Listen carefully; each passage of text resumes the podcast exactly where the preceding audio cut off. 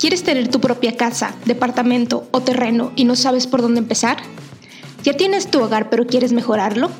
Si es así, este podcast es para ti. Yo soy Verónica Monsiváis y esto es Queremos Casa, el lugar donde hablaremos de todo lo relacionado con tu patrimonio. Bienvenido. Bienvenidos a un nuevo episodio del podcast Queremos Casa. En esta ocasión les voy a estar platicando de un tema que vamos a decirlo así, se va aprendiendo con base a la experiencia, con base a lo que los demás nos van platicando, experiencias anteriores, eh, lo que leemos en internet. Claro, es mejor eh, acercarnos siempre a un profesional, pero a veces no se puede. Entonces hoy les voy a platicar de esas cosas que hay que revisar en el momento en el que nos entregan la casa. ¿Por qué? Porque son, o sea, la entrega de una casa es una cosa que vivimos una vez, quizá dos veces, pero no es algo de a cada rato, o sea, no es como que, ah, sí, la vez pasada que recibí la casa, que fue el fin pasado. Pues no, no funciona así, es algo de una sola vez o que pasan muchos años para que lo volvamos a vivir. Entonces, eh, pues hay muchas cosas y muchos detalles que pues a lo mejor uno no sabe, ¿no? Entonces, bueno, hoy les voy a platicar desde mi experiencia lo que sé que hay que checar y además en el grupo de vecinos de la colonia, que pues todos han recibido casa muy recientemente, aproveché y les pregunté, oigan, si le fueron a dar consejos a alguien que está por recibir su casa, ¿qué le recomendarían? Entonces, pues ellos me dieron también muy buenos tips y entre todos, pues salieron estos 10 consejos que les voy a dar. Ojo, esto no sustituye el contratar a un profesional, porque pueden contratar a... Hay ciertas empresas que se dedican a que tú los lleves en el momento en el que recibes tu casa. Hay, hay personas que dicen, oye, yo prefiero llevar un ingeniero civil o prefiero llevar un arquitecto, o sea, como que depende de cada quien, pero si dices, oye, esto no es algo que esté en mi presupuesto, yo quiero checar, ah, adelante. ¿Por qué? Porque además hay cosas que que no te puedes dar cuenta en el momento en el que recibes la casa, sino que también van sucediendo después. Si se acuerdan, ya les platiqué algo de eso en el capítulo de servicios y garantías. Pero si hay algunas cosas pues notorias, ¿no? Entonces voy a contar igual, ya saben, desde mi experiencia y pues ahora colaborativo con lo que algunos vecinos me platicaron. Entonces pues nos arrancamos. Empezamos con el tip número uno que está relacionado con un capítulo que subí hace poco que es la, entrega de áreas verdes y áreas comunes que les hayan prometido con el fraccionamiento de la casa. ¿A qué me refiero? El día que vayan ustedes a recoger su casa, firmar la entrega de la misma, sí revisen cómo va el avance de estas áreas. ¿Por qué? Porque cuando les están vendiendo la casa, obviamente les prometen y miren, va a haber todos estos parques o va a haber este, esta área de eventos, etcétera pero conforme va pasando el tiempo puede ser que la constructora se vaya tardando o no entregue exactamente lo que prometió. Entonces, desde el momento en el que ustedes van a recibir la casa, ya pueden ir viendo los avances de esas áreas e incluso en ese momento ir haciendo las preguntas correspondientes. Eso sería lo primero que les recomiendo checar. No tiene que ver con la casa en sí, pero sí va a influir en el valor que la propiedad vaya adquiriendo. El tip número dos es revisar que las ventanas y las puertas cierren correctamente. Si me ven que volteo la pantalla es porque siempre hago mi guion del podcast, ¿no? Todo lo que les voy a decir está escrito típicamente. Entonces me, encargo de redactarlo antes y luego ya para pues, preparárselo y no ponerme ahí a divagar. Entonces, bueno, el tip número dos es que revisar que las ventanas y las puertas cierren correctamente y que ustedes la validen desde adentro y desde afuera. Es decir, que ustedes se queden adentro de un cuarto y lo cierren como tal con el seguro, pero desde adentro y luego alguien más lo intente abrir desde afuera, estar haciendo pruebas. O sea, yo sí les recomiendo que vayan de dos, tres personas eh, a, checar la, eh, la, casa para que puedan estar haciendo estas pruebas, ¿no? De que mira, desde adentro no cierra o mira, se abre sin, con seguro puesto y como quiera se abre.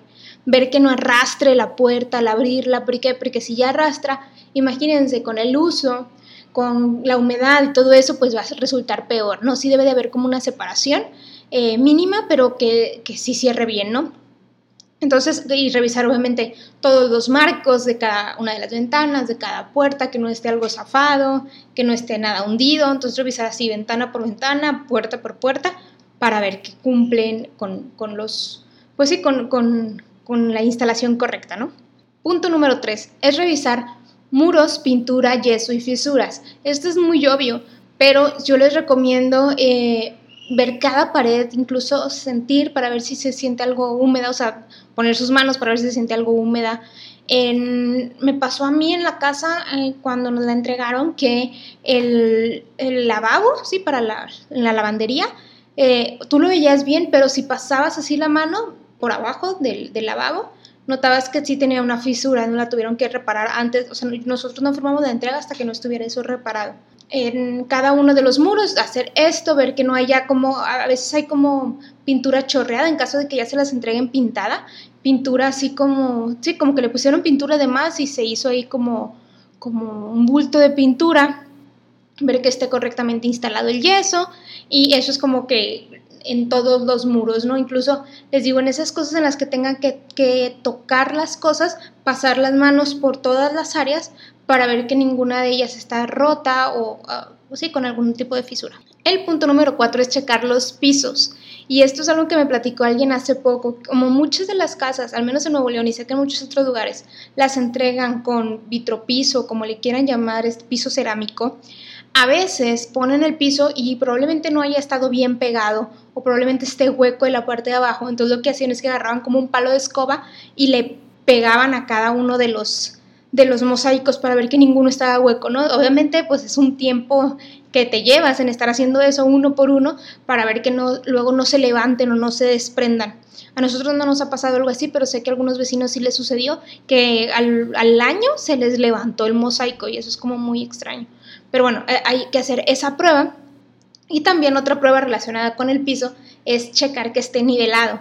Y lo que me recomendaban eh, unos vecinos es que ellos lo que hacían es que ponen una botella de, con agua para ver si rueda. Entonces, si llega a rodar la botella, quiere decir que el piso tiene un ligero desnivel, ¿no? También hay unas como tablitas que he visto que usan en plomería o en albañilería estas tablitas para ver que está nivelado, ¿no? Que la usan para ponernos alguna repisa, boiler, etcétera, para ver que haya quedado con nivel. Entonces, esa también la puedes poner en el piso para ver que marque el nivel de manera correcta.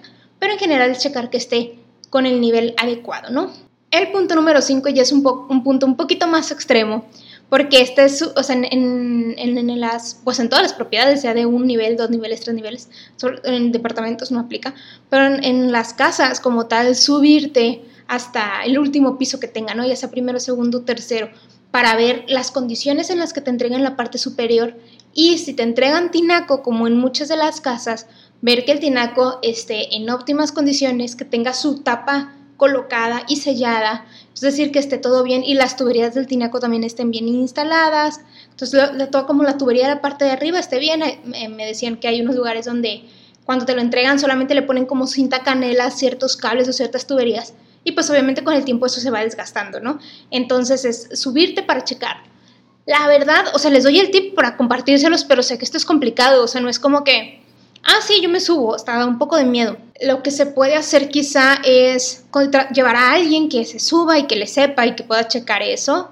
En ocasiones, la misma constructora ahí tiene la escalera, entonces eso ayuda mucho, pero donde la constructora se ponga así en, una moda, en un modo de, no, no tengo la escalera aquí a la mano o ya no estoy construyendo casas o algo así, pues bueno, ahí podríamos tener ese inconveniente. Pero si no es en ese momento de la entrega de la casa, pues saber que a lo mejor en el, al poco tiempo sí encargarnos de que alguien se suba para checarlo. A nosotros lo que nos sucedió es que nosotros no nos subimos a checarlo pero nuestro vecino sí nos avisó de que, miren, está esto así, esto así, esto así. Entonces ya supimos como que, bueno, más o menos eh, qué es lo que se tenía que reparar o qué no. Entonces, pues yo les recomiendo eso. si tienen la posibilidad, subirse. Y si no, en un corto tiempo, antes de que se venzan las, las garantías, que alguien les ayude para, para checar eso arriba, ¿no? El punto número 6, y es un, un punto más intenso, es medir los cuartos, medir la propiedad.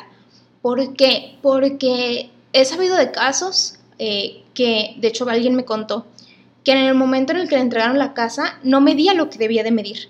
Y eso está grave, o sea, sobre todo habla de una constructora con mucha este, falta de procesos de calidad, porque no era así como que, ay, le falta un centímetro, un centímetro, no, o sea, realmente tenía dimensiones completamente distintas.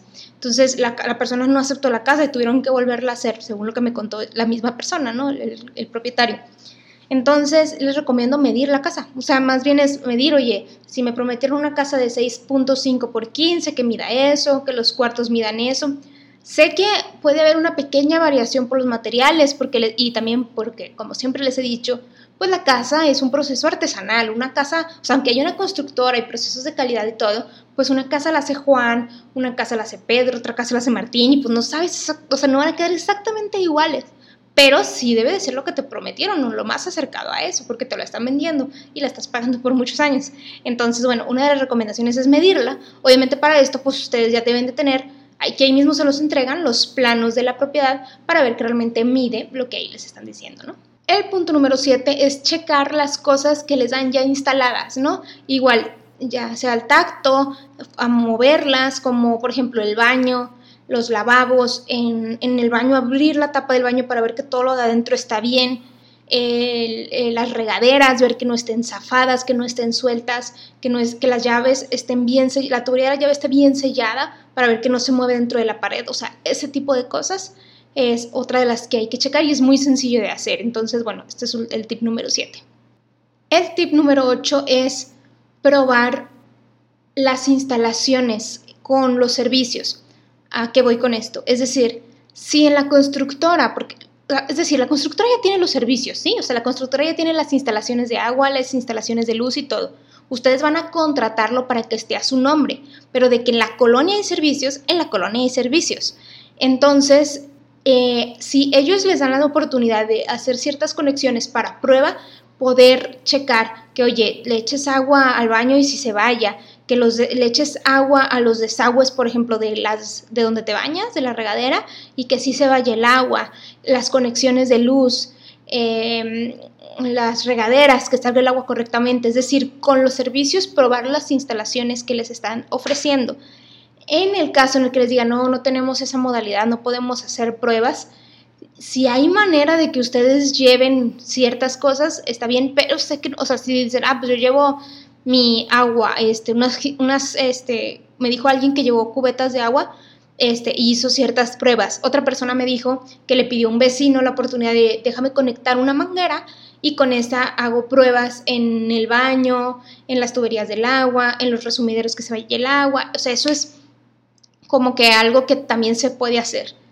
Sin embargo, hay cosas que en ese momento probablemente eh, ustedes digan, no, pues sí, o sea, la regadera sí funciona bien, sí sale el agua bien, todo, ah, ok.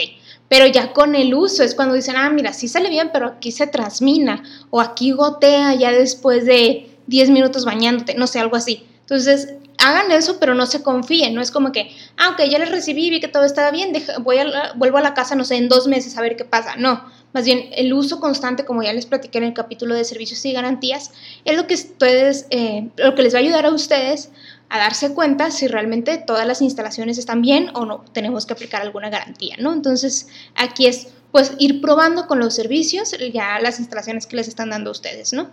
El punto número 9 tiene que ver con documentación. Eh, cuando ustedes les entregan la casa, les tienen que dar un documento, a ver si les dejo la imagen en Instagram.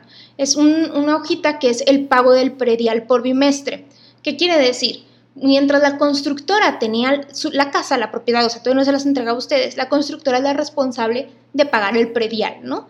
Entonces, en el momento en el que ya a ustedes les entregan la casa, les tienen que entregar esas hojitas de el, que el último bimestre, porque el predial lo puedes pagar por año o por bimestres, que hasta el último bimestre la constructora lo pagó y ya a partir de los siguientes bimestres pues ya les toca a ustedes, ¿no? Pero les tiene que entregar esas hojitas del predial pagado para ver que no tiene realmente ninguna deuda la casa.